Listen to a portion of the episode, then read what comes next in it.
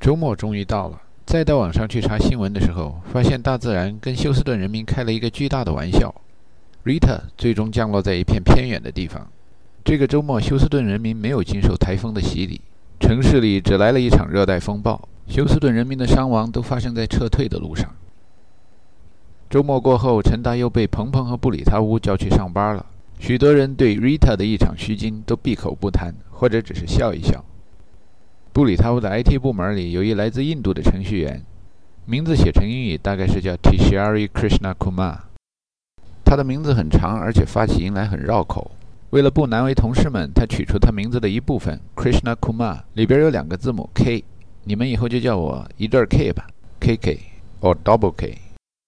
有一天在办公室里聊天的时候，他跟陈达总结 Rita 说：“你来自中国，我来自印度，要在我们印度死掉百来号人，大家都习以为常。”陈达说：“小 K，小声点儿。”小 K 漫不经意地说：“真是这样。”确实，一切都很快恢复了正常。收音机里，大家在谈今年棒球的世界系列赛，休斯顿进入了总决赛。有的听众打电话在收音机上发言说：“我希望 Bag 今年能进入最佳状态。这哥们儿干了那么多年，不拿冠军也真太冤枉了。” Bag 是一个叫 Jeff Bagwell 的队员的昵称。从上次棒球队员们罢工的94年起，Bag 就已经小有名气了。棒球运动员运动寿命真长。另一些听众说：“我今年希望 Roger Rocket 能帮助我们夺冠。”今年休斯顿的棒球有戏，所以在休斯顿的民间企业里，棒球球票今年很抢手。遗憾的是，休斯顿最后还是没有拿到冠军。篮球球票没那么抢手，轮到分单位的篮球球票了。Bob Sutton 和 Terry Collins 帮助陈达挤进了排队的行列，算是兑现鲁本特纳本来要请陈达一家到杨伯老餐馆高档一把的许诺。退而求其次，变成了世界系列赛的球票。再退而求其次，变成了 NBA 常规赛季的球票。为了要看姚明能够胜一场，陈达精挑细选，选中了火箭队对快船，正好碰上这样的遭队。别的同事或者布里塔乌的顾客不会对这种票感兴趣。Terry Collins 说，那天他陪陈达去，于是陈达总算在休斯敦能看见姚明比赛，心里边有个盼头，等待着那一天。别的天儿在休斯顿，平常的日子除了工作，剩下来最有意义的事儿就是做饭和吃饭。年轻时候出差对下馆子很感兴趣，觉得有人伺候，吃了还可以报销，公费旅游就是爽。后来年纪大了，尤其干个体户以后，觉得饭来张口固然是好，可是等来等去时间赔不起，还是买方便食品来的痛快。在休斯敦最喜欢去的杂货店叫 Kroger，里边显眼的地方还卖书。在书堆里边显眼的位置放着一本书，叫《Your Best Life Now》。写这本书的哥们儿叫 Joe Osteen，这是一位现代化的牧师。他成名的特点是在电视上传道，而且据说在电视上从来不找观众要钱。市场公关形象弄好了以后，通过书和现场传道，以后发制人的形式收钱，据说很成功。由于欧斯汀牧师名气不小，这说到现场，至少都是首都体育馆那么大的场地。他们一家都专心地经营着这个行业，可想而知，家庭的财富积累起来了。今天，美国有名的所谓成功人士的宗教工作者们，那都不像老电影里边穿着单调的牧师。社会上流行电子音乐、青春偶像型的宣教，虽然搞宗教的人有些底线还是不能跨过，比如美女牧师还是不能单独的大红大紫。但是欧斯汀先生把他的成功经验也推向了妇女界，他的老婆做着配角伴唱宣教。新的宣教方式，据报道说为美国人民所喜闻乐见。青春偶像、帅哥靓妹合唱团，据说是受沃尔玛之类市场经济、商业化、广告化的影响，将基督爱世人的普遍真理和大型超级市场的革命事件相结合，根据美国国情创造出来的一种新的宣传方式。陈达拿过一本装潢精美的 Joe Osteen 的书，随便翻翻，里边有一开篇的故事，说某一工人成天垂头丧气的。对什么事情都很悲观，总往坏处想。有一天，跟工友们去修一辆冷冻车的一节车厢，突然听见门一锁，咔嚓，这下绝望了，自己被锁在冷冻车里了，而且忘了看时间，现在早下班了，没人会来救自己了。然后就开始想到了死亡，这还能有救吗？第二天，别的工友们来上班的时候，发觉这位一贯悲观的工人真的死在车厢里了。但是大家看看冷冻车厢的电源，并没有工作，这节车厢并没有在制冷，密封系统也是坏的，所以车厢里应该有足够的氧气。这位悲观的哥们儿就死在了自己悲观的情绪中。剩下的篇幅，Joe Osteen 想表达的中心思想就是：一个人呢，只要成天尽想好事儿，不断的向耶稣求，这好的生活很快就会呈现在你眼前。要有信念，要有顽强的意志，尽往好处想。这样的宣教招来了不少信徒，也招来了不少传统基督徒们的批评。传统的基督徒们认为，基督教不是让你光想好事儿，要想到人类的罪恶、人的罪行。要想到审判日的到来，要忏悔，Repent, for the kingdom is upon us。在杂货店买了食品，回到旅馆炒了吃了以后，每个晚上陈达看看书、上上网，跟老婆孩子聊聊天儿，有时再跟远程的同事们谈谈项目，一天一天也就这样过去了。到快船队来到休斯敦的那天，陈达跟 Terry Collins 约好，吃了饭以后去接他。然后驶往丰田中心。所有的体育项目在美语里边有个通俗的说法，叫 pastime，就是消磨时光的工具的意思。橄榄球、篮球、棒球都可以说成是 one of Americans' favorite pastime。只要喜欢上这三项运动，一个人在美国一年四季都能有精彩的现场直播看。从一月份说起吧，橄榄球进入决赛阶段，两家球会决出冠军以后，再比一场决出总冠军。就是所谓的 Super Bowl，中文应该翻译成超级海碗。橄榄球赛季完了，十月份左右开始的篮球赛季，渐渐地进入拉锯战阶段。这种拉锯战拉久了，年轻人先开始失去耐心，所以大学生的篮球赛先开始进入决赛阶段。这种决赛叫 March Madness，或者叫 Big Dance，意思就是三月份的发疯比赛。其比赛形式简单的说，就是三十二队竞争对手。作对厮杀，一对一单淘汰，三十二变十六，十六变八，八变四，四变二，二变一，最后决出第一名。由于做这第一名很不容易，年轻人们又很需要鼓励，所以在大学生篮球赛里边，进入十六强、八强、四强都有名字，叫 Sweet Sixteen、Elite Eight、Final Four 等等。年轻人们退场的时候是四月份了，职业篮球的 NBA 在四月份也就开始进入决赛。为了让体育台的同志们不闲着，棒球赛季也在四月份，春暖花开之时，在各大城市举行一次大游行，然后开始了。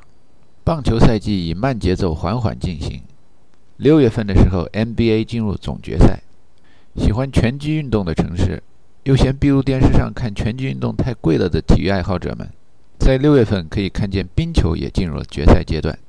为什么拳击爱好者要收看冰球比赛呢？因为职业的冰球运动员都得练过拳击，篮球没有合理冲撞，大家可以搞小动作，裁判是不判的，叫 physical play。吹严一点的话，身体接触都是不允许的。欧式足球在两个队员抢球的情况下，肘关节以上、肩关节以下的部位可以合理冲撞。美式足球合理的冲撞多一些，tackle 是一种常规的动作，中文应该翻译为放倒。教练们专门训练和强调如何正确的把人放倒。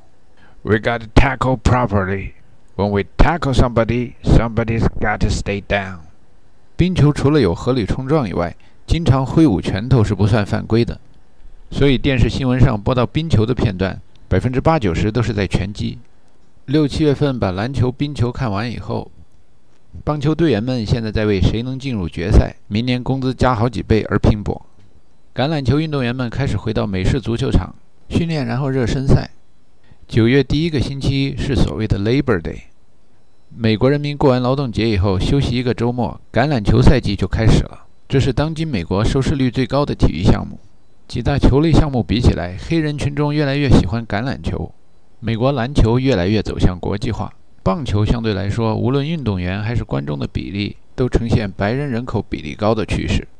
据世界历史记载，传统的保守的生活方式都跟农村广阔天地。靠天吃饭的农时和节气有关系，所以棒球来自于田野。今天还时不时地提醒人们，美国人民曾经有过的保守的乡村生活。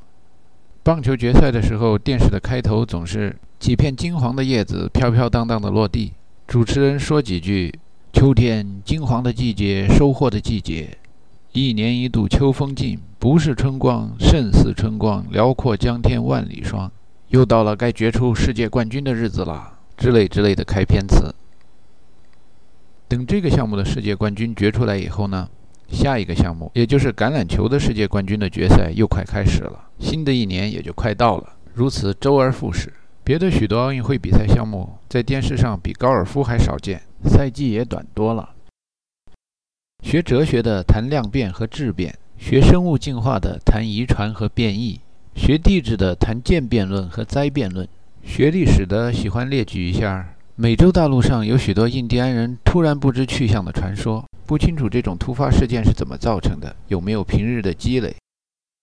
如果很多很多年以后，北美的城市人口在大量的突然消失的话，后代的考古学者们可以数一数职业队的体育设施，来大概的恢复一下当今的美国人口。就像围魏救赵的庞涓、孙膑那对师兄弟数着灶台推算人口的算法一样，当然误差是会有的。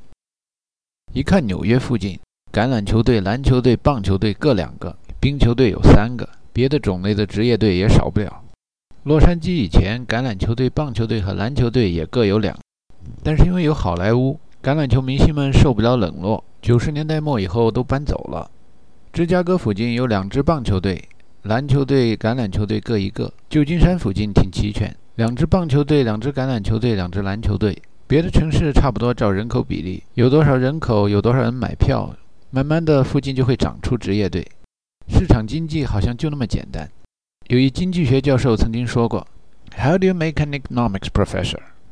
Well, you put a monkey on the podium and teach him how to speak two words: supply, demand, supply, demand, supply, demand。”这种属职业队来推导城市人口的公式，向全球推广，目前还缺乏应用性。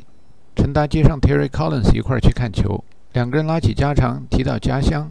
陈达说，家乡贵阳属于西部开发的城市，相当于美国地图上的新墨西哥州或德克萨斯西北，像什么 Santa Fe、Albuquerque。但是，一说到人口，离开的时候有一百万，现在发展了，可能都快三四百万了。Terry Collins 说。三四百万，那是一个 major league city 啊！达拉斯的人口可能也就那么多吧，人家可是什么都全了：Cowboys、Mavericks、Stars、Rangers。陈达问起 Terry Collins 的老家，他说是 Upstate New York、Syracuse。那城市更小，没职业队，球迷们为了过瘾，拥戴大学生队。陈达夸夸他的家乡说：“啊，Orange Man, good basketball team, good football team too。” Donovan McNabb、Terry Collins 说：“橄榄球队陈年老将了。这个学校其实 Lacrosse 在全国排名最高，不过 Syracuse 的篮球倒是经常爆冷门。”陈大说：“对呀，我还记得九五年的 NCAA Tournament Big Dance 第一轮，如果 Syracuse 没有出错，多叫一暂停的话，就会成为第一个干掉一号种子的十六号种子队了。”Terry Collins 兴奋地说：“你还记得那场比赛？”是啊，对 Arkansas Razorback，你真是个篮球迷。你们中国人是不是篮球瘾都很大？对了，你们篮球群众基础肯定很好，要不姚明怎么会有那么好的技术呢？陈达心里边乐。九五年什么乱七八糟的比赛都看了许多，是因为自己处在半下岗状态，深深地体会到了体育节目对失业人口的吸引力。说到中国的群众性体育运动，陈达说：“我们那一代其实篮球并不是男孩子们最喜欢的运动。” Terry Collins 说：“让我猜一猜，是欧式足球 （Soccer）。对我记得那时候我们班同学去踢足球的时候带上一篮球。如果足球场上人太多了，轮不到自己上，就在边上打篮球。因为中国人多场地少。后来出国以后，发觉我们这一代中国男孩很可怜。做球迷的毕业了，工作了，开始挣钱了，买的第一套队服有德国队的、荷兰、意大利、巴西队的，很少有能支持家乡队的。”据说现在下一代的中国男孩开始越来越多的喜欢篮球了，好歹有个姚明能沾上点边儿，比我们那时候做球迷幸福多了。但是呢，说到自己打球的话，比我们那时候条件差了，足球场少的都快没了，篮球场都被锁起来了。Terry Collins 到后面都没接茬，因为他对中国的球场短缺没个概念，无法想象。闲扯了一些话题。到了丰田中心，过了 NBA 职业比赛的跑龙套以后，开始看这些 NBA 大高个们的拼抢。到现场看比赛，最好的位置要么老远在包厢里，要么很近就在球场边儿，大多是单位买的团体票。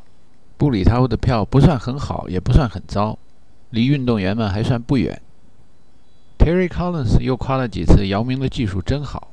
陈达开始以为他只是随便说说，问了几次听他讲解讲解，渐渐明白了他是从心里边夸姚明。